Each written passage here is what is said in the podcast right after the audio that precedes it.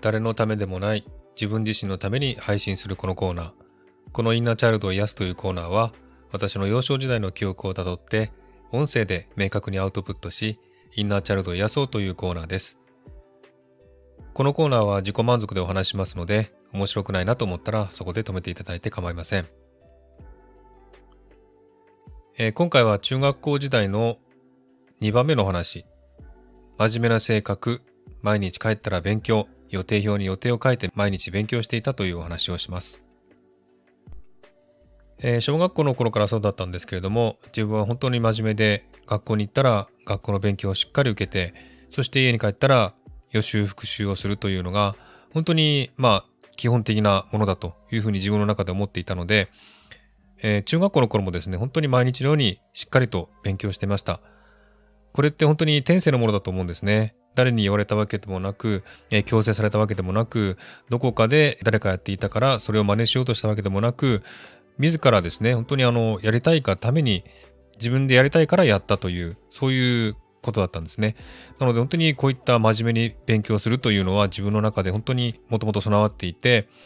真面目に勉強をすることによって気持ちもね、達成感も上がっていくという、そういう感じの毎日でした。で、中学校の頃もですね、本当にあの、真面目で、学校から帰ってきたら学校の復習、予習、そして学校以外の勉強。特にあの、その頃ですね、真剣ゼミをやってたんですね。えー、それで真剣ゼミの勉強とかもやって、で、本当に真面目に勉強していました。まあ、その割にはあんまりね、成績良くなかったんですけども、うん、でも本当に勉強するっていうこと自体にすごく満足感を得ていて、成績がどうのこうのっていうよりも本当に毎日やらなきゃいけないんだ。やったら本当に達成感、満足感が増えると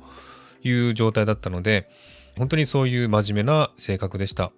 ですので、例えば学校でね、授業中に騒いだりとか、えー、妨害したりとかする生徒もいたんですが、本当にそういうの迷惑でしたね。迷惑だとしか思いませんでした。うん、まあ言ってみればそういう人のことも考えてあげなければいけなかったのかもしれませんけれども、でも自分は本当に真面目に勉強しに来たので、えー、勉強したいのにという思いしかありませんでしたね。うん。なのでそういう感じなので、前から常に思っていたんですが、人の一生、人生もですね、ずっと勉強だというふうに思ってるんですね。机の上の勉強だけではなく、人と接すること、そしていろんな体験すること自体が勉強だというふうに思っていたので、もともとそういう性格なので、そうやって勉強しながら成長していこうという気持ちはもともとあった子供でした。えー、そして自分自身でも本当に自分って真面目なんだなっていうか、本当に自分って勉強が好きなんだなっていうふうに思ったのが、時間とお金さえあれば一生勉強していきたいっていうふうに思ってるんですね。今でもそれはそう思っています。なので本当に勉強が好きなんだなっていうふうに思います。こんなこと聞いて驚く人がいると思いますけれども、え本当に自分って勉強が好きなんですね。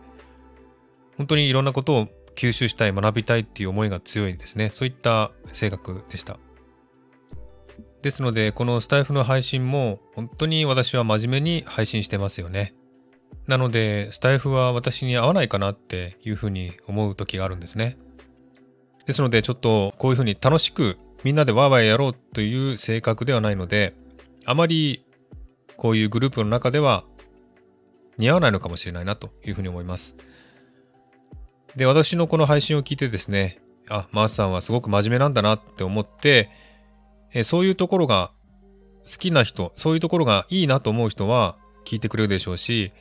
そういうところが面白くないというふうに思う人は多分離れていくと思うんですね。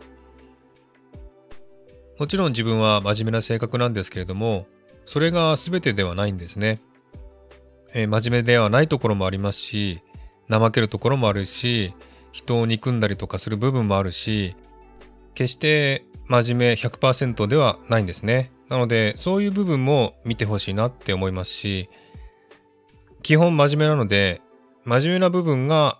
いいと思う方はそれでいいと思いますけれども、